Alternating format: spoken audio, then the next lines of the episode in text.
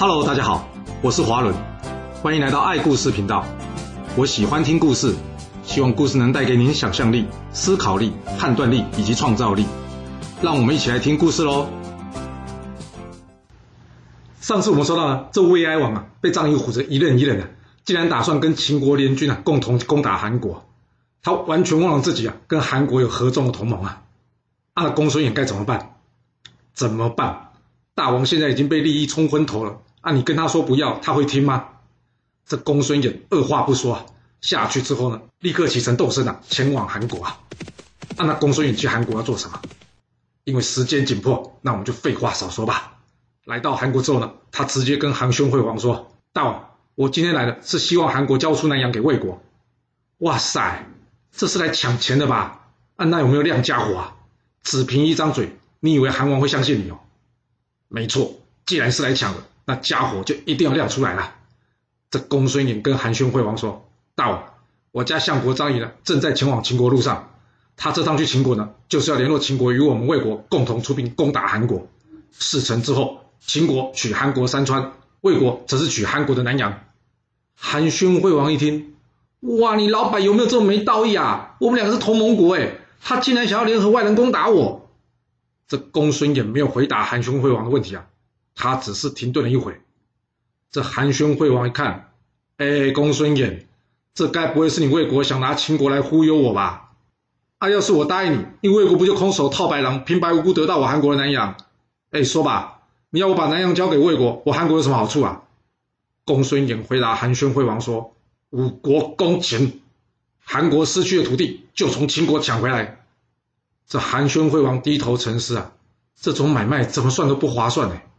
这公孙衍呢，不等他思考完，直接告诉他：要么你让韩国同时失去山川、南阳，还有五国同盟；要么韩国只失去南阳，但是呢，可以保持五国同盟，并且呢，还有机会从秦国抢回失地。大王，这决定只在你一念之间了。完了，秦魏同盟一旦形成，我也帮不了你了。嚯，这对韩宣惠王来说，真的是躺着也中枪哎！无缘无故的要损失重要的国土，而且呢，还没有时间考虑对策。不过想一想，之前韩赵魏三家分晋之前，这智士不是也来要土地吗？只能说小国若是没有足够的聪明以及灵活策略啊，真的很难在大国夹缝中间啊存活下来。啊，要是你是韩宣惠王，你会答应公孙衍吗？好像不能不答应哦，因为与其一次痛失两处国土啊，还不如放手一搏，奋力一拼呢。这公孙衍拿到韩宣惠王的承诺之后，他立刻赶回去去见这魏哀王，他告诉魏哀王说：“大王。”我们不用出兵，韩国已经同意将南阳之地送给我们魏国了。魏哀王一听，那么好，怎么有这么便宜的事啊？公孙衍说：“因为韩王了解到唇亡齿寒的道理啊，所以宁愿好到我魏国，也不能好到这秦国啊。大王，人家小老弟都这么四相了，身为五国合纵的老大哥，我建议我们应该也要有所表示，来个五国联合出兵攻秦啊！这样一来，可以从秦国夺回我魏国的失地，以弱化秦国。”另外呢，还可以同时帮韩国呢，也从秦国夺取一些土地回来，这样也不失我们魏国老大哥有照顾小弟的风范吧？魏哀王一听，嗯，有道理啊！既然可以不用背弃合纵盟约，而且又可以不费一兵一卒取得南阳，还可以更进一步袭取秦国，嗯，公孙衍，你做的非常好。魏哀王看着一旁张仪，跟他说：“哎，张仪啊，我看你是不是应该要休息一下？”这张仪万万没想到。公孙衍的嘴巴也这么能说啊！他竟然说服了韩宣惠王，现在形势比人强，多说无益啊。于是张仪告诉魏哀王说：“大王，既然公孙衍先生能为魏国做出更大的贡献，我张仪愿意交出相国位置来。不过我还是想要说一句话，那就是五国同盟无法同心啊！若以现在的状况，想要战胜秦国，绝非容易之事啊！与秦一战，若战败，则魏国将后患无穷。”这绝非魏国之力啊！说完，张仪交出了他相国的位置，魏国改由公孙衍出任相国。前面说过了，这公孙衍除了是个纵横家，也是个军事家。以目前的五国同盟，在大家各怀鬼胎的前提下，想要战胜秦军，根本是痴人说梦啊！不过，合纵是否能成功呢？关键也在于此。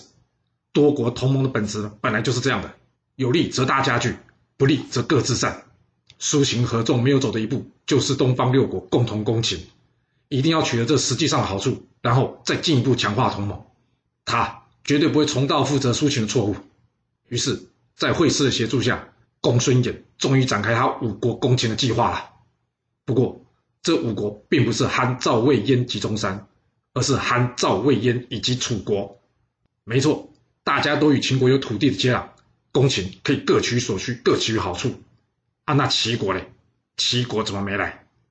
齐国没来的原因，是因为这原先支持合纵的齐宣王已经过世了。不过我们在这里要先打个岔，那就是在这齐闵王即位之初啊，有一个有趣的故事。什么故事啊？那就是齐闵王的老爸齐宣王啊，他生前呢很爱听人家吹这个竽。什么是竽啊？简单来说，就是用三十六根竹管合在一起，它的形状呢有点像凹凸的这个凹这个字啊，是一种古代的乐器。这齐宣王不但爱听这个竽啊。他还听三百人的大合奏啊！然而到了齐闵王即位之后呢，他却喜欢听独奏。而这乐队之中呢，有一个叫做南郭先生的人，其实他根本就不会吹竽，他一直混在这齐宣王的乐队之中啊，每天打混。他想，反正人多嘛，他吹不吹也没人知道。但是呢，由于这齐闵王喜欢听独奏，哇，这可不行啊！南郭先生想，他要是哪天被点到要去演奏，那不就穿帮啊？所以怎么办？他赶紧溜之大吉啊！而他的故事呢，也就成为成语典故“滥竽充数”的由来啊，比喻什么？没有真才实学的人呢，混在行家之中啊，充数。所以呢，这个“竽”这个字啊，是竹字头的“竽”，千万别搞错了。那好了，我们回头继续接着前面说吧。这继任的齐闵王，因为才刚刚与秦国通婚，他总不好出兵攻打自己的亲家吧？真的是这样吗？这大国撕毁盟约，跟背弃姻亲关系，基本上就是家常便饭的事。这齐国不出兵，通常真正的理由只有一个，那就是对他没有好处啦。是的，因为这新任的相国呢，也就是田婴的儿子田文，人称战国四公子之一的孟尝君呐，他主张齐国应该仿效孙膑在桂林以及马陵之战的潜力啊，不该跑在前面加入这场战争啊。齐国可以出兵，跟之前一样。出兵，但是不进兵，什么意思啊？那就是由他领军出发，但是走到一半呢，他就给你来个装病，没办法前进。这样既可以不得罪吴国，又不得罪秦国。另外就是还有机会可以看看到时候要补谁一刀啦。后只能说这齐国怎么老是玩这一套啊？但是你反过来想，就是因为有用，所以老套才会一直重演啊。你孟尝君搞这套装病装傻。你以为公孙衍会看不出来吗？不过，就算你齐国没有参加，由于这五国联军已经形成，这场由大家群殴秦国的戏码，公孙衍已经有胜算了。至于结果如何呢？那就像非洲草原上的猎狗群一样，大家一起捕捉猎物，能吃到多少，那就得看各自的本领了。嗯，只不过这次他们的对手不是水牛跟斑马，而是一头年轻力壮的雄狮——秦国。哎。啊，那结果会怎么样呢？为了确保此战获胜，战前公孙衍冒险前往这义渠，因为他知道义渠新的领袖呢，对于之前他父亲臣服于秦国这件事一直有意见的。所谓多个人多份力量，公孙衍可不想失去任何可以扳倒秦国的可能啊！啊，来到义渠之后呢，这义渠王问公孙衍说：“哦，你一个魏国的相国来我义渠做什么？”公孙衍直截了当回答他说：“大王，我要前来义渠并不容易啊。”所以不会再有第二次了。我这就有话直说，我这次来是因为五国合纵同盟，准备攻秦。我希望义渠也能出兵攻击秦国的后方。什么意思？那就是我们这次出兵的目的，并不只是要攻秦而已，而是要灭秦。义渠王一听，呵呵，说的好听呢。你们中原诸侯每次说同盟了，都各怀鬼胎。啊，你要我出兵，不过是想要离间我跟秦国的关系吧？要是你们给我来个虎头蛇尾，那我义渠不就倒大霉了？我可想要长命百岁哦！我不想被你们当做棋子利用啊！加上人家秦国现在国力正盛，你们要拿什么跟他打？公孙衍回复义渠王说：“秦国强不强盛，那就要看他会不会需要义渠来做决定了。”义渠王一听，你这话什么意思啊？可不可以说直接一点了？公孙衍接着说：“我一开始就说了，我不会来第二次了，所以将来要发生的事呢，我无法与你确认。不过大王，您可以自己确认的。”秦国要是国力强，不怕我们五国联军，那他一定不会理会义举，这在他背上的一根刺。但反之，若是秦国担心五国联军，他一定不希望后方失火。那他将会拿出一大堆的财物来贿赂您。到时候您再自己决定要不要放弃这灭秦的大好机会吧。我话就说到这了，告辞了。那真的会如公孙衍所说的一样吗？秦国会拿出大量的财物来贿赂义渠吗？秦惠文王在听到五国联军准备攻秦的消息之后呢，立刻召集大臣开会应对啊。这大臣陈整率先开口说话，他说：“大王，五国联军来势汹汹啊！我秦军虽可以在函谷关设防与五国一战，但是目前最麻烦的是呢，义渠在后方蠢蠢欲动。然而秦国并没有足够的兵力可以对抗义渠。如果想要专心对抗东方五国，必须先安定义渠。所以我建议我们先贿赂义渠，向他示好，以麻痹他们，不要让他们轻举妄动啊。”秦惠文王心里想，话是这么说没有错啊，但这会不会反而是自己去掀开秦国担心义渠的问题啊？秦国若装成若无其事，其实也是一种方法，不是吗？由于时间紧迫啊，加上大臣们也一致认同这个意见，所以最后秦惠文王决定还是派人送出美女百名以及一大堆上好的布料去送给这义渠王，以安定后方啊。但他万万没想到，这送去的大批美女跟财物啊！早在公孙衍事前的运作下呢，成了一曲举兵反秦的导火线啊！这义渠王一看，吼吼，秦王从来没对我们这么好哎，他送的东西越多，那就表示他越怕我们造反呢。哦，他竟然这么害怕，我还不趁他病要他命，那就对不起老天爷给我这机会啦。而且除了这一点，还有另外一件事是义渠王没有说出来的，那就是秦惠文王抢了他的爱人芈八子。也就是后来的七宣太后啊，这下他终于有机会可以把爱人给抢回来了。于是他下令一渠全军出击，奔袭秦国。哇，以后够倒霉了！这一渠不但没有安定下来，反而出兵造反了。这一渠的部队与秦军在李国遭遇，展开了一场恶战啊。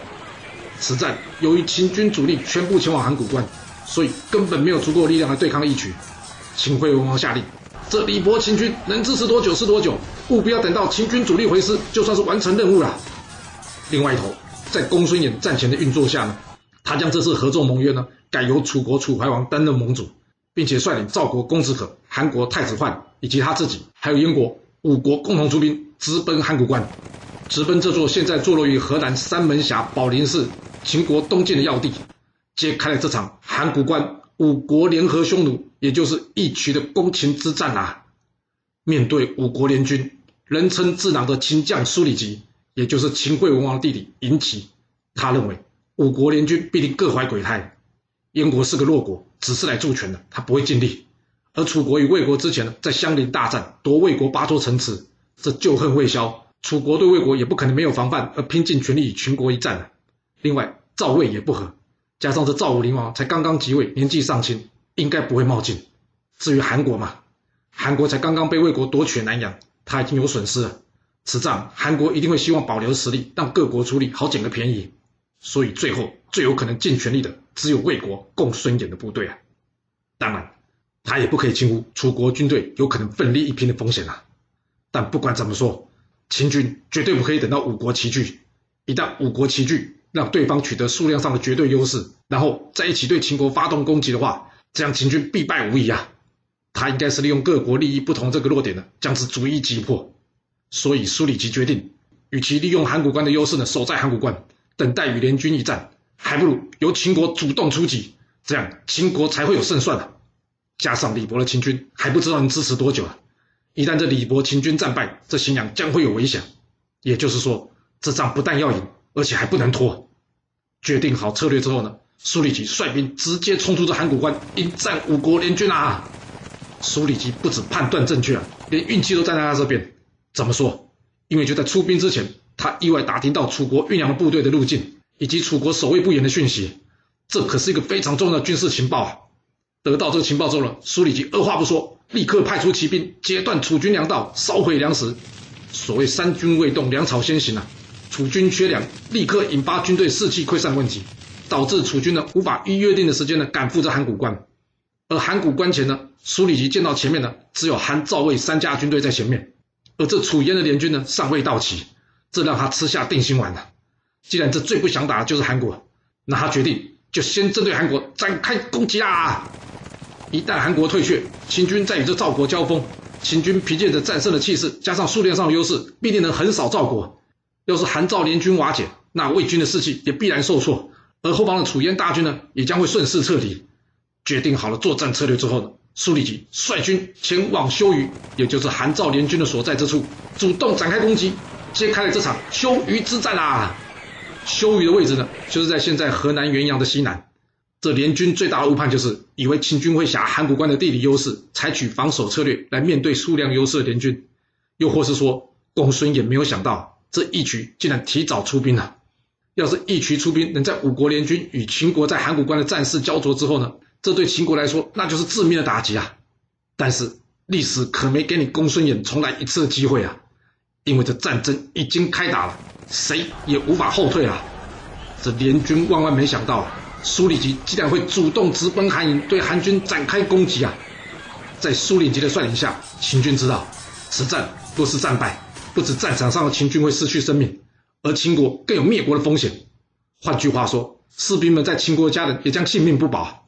所以秦军个个奋勇向前，拼命杀敌啊，拼死也要将这眼前韩赵联军彻底击溃啊！这韩国原先战役就不强啊，加上这太子换，完全没有意料到韩国竟然会率先面对秦国铁骑直接冲撞啊！很快的，韩军阵营开始出现溃败啊！眼见韩军遭到冲击，这时候赵国公子和率军赶上来支援韩国。秦、赵、韩三国军队在此展开混战厮杀了。由于韩军以失先机，逐步溃散，而这溃散的韩军呢，反过来冲击赵军，令赵军的阵脚也开始大乱。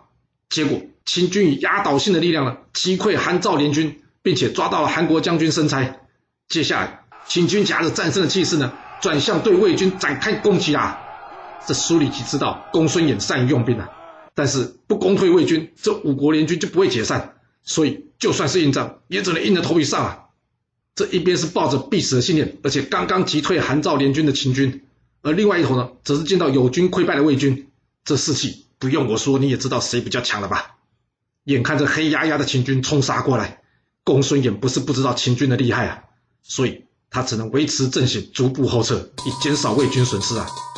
最后，函谷关一战，秦军一共斩杀联军八万两千人，重创联军。而这一战不止联军大败，最糟糕的是啊，战后这齐国的齐闵王竟然与宋国联手出兵攻打魏赵两国边境的关泽。哇，你说这齐国不帮忙就算了，竟然还来偷吃哎！关泽一战让山东诸国彼此的信任度呢直接降到冰点以下，也正式将这合纵推进了历史的灰烬之中了。那李博的秦军呢？在李博的秦军由于在数量上的绝对弱势之下，根本无法阻挡义渠的攻击。结果惨遭大败，还好苏里吉率领部分秦军赶回救援，这一渠才撤退，结束这秦国之危。战后，张仪跟这垂头丧气的魏哀王说：“早就说了吧，要战胜秦国并不容易吧？现在好，魏国把秦国给搞毛了，大王这问题大了。”这魏哀王问张仪：“哎，那你觉得我们现在该怎么做才好啊？”张仪说：“我还是那句话，跟秦国友好，对魏国才是上策。”啊。这魏哀王点点头说：“好，就听你的吧。呃，你可以说服秦王吗？”张仪笑着说：“大王，我这不是才刚刚被你免除相国的位置吗？这样刚好啊，没有这身份，我刚好可以替您去秦国，看看能不能说服秦王与您结交啊。不过有两点事情我要先说清楚啊。第一，就是大王你得放弃合纵盟约啊，这样我才有机会说得动秦王啊。”这魏哀王点点头说：“当然了，这合纵我不会再提了。”哇，答得这么快，有没有想过再回答？张仪看着魏哀王说：“大王，你当真？你别害我。”这魏哀王说：“当真啊，这已经摆明着合纵不行了嘛，我没那么傻的。”张仪接着说：“大王，我这次到秦国，实际上是为了魏国，但我听说啊，积羽成舟，群卿折走，众口铄金，积毁销骨啊，这我不能不防啊。”哇，讲了这么文言。啊这四句话是什么意思啊？积羽成舟是什么意思？就是羽毛多了，船也会沉啊。而群轻折走，就是车子上放的东西啊，就算再轻了，只要放多了，车子也会垮掉。至于众口铄金呢，就是大家都在说的话了，就会变成真理。那积毁销骨呢，就是累积了很多的毁谤，是可以杀了一个人的。简单来说，张仪要告诉魏哀王的话就是：你不要在我走了之后。你又听别人你一言我一语的，把我张仪当成是坏人，改变意见哦。魏哀王说：“放心啦，我一定会相信你的。”就这样，张仪代替魏哀王向秦惠王请臣，再度回到秦国啦。哎，啊，那张仪不就成了历史上第一位的双面谍了吗？而张仪的这四句话呢，后来都成为了成语典故。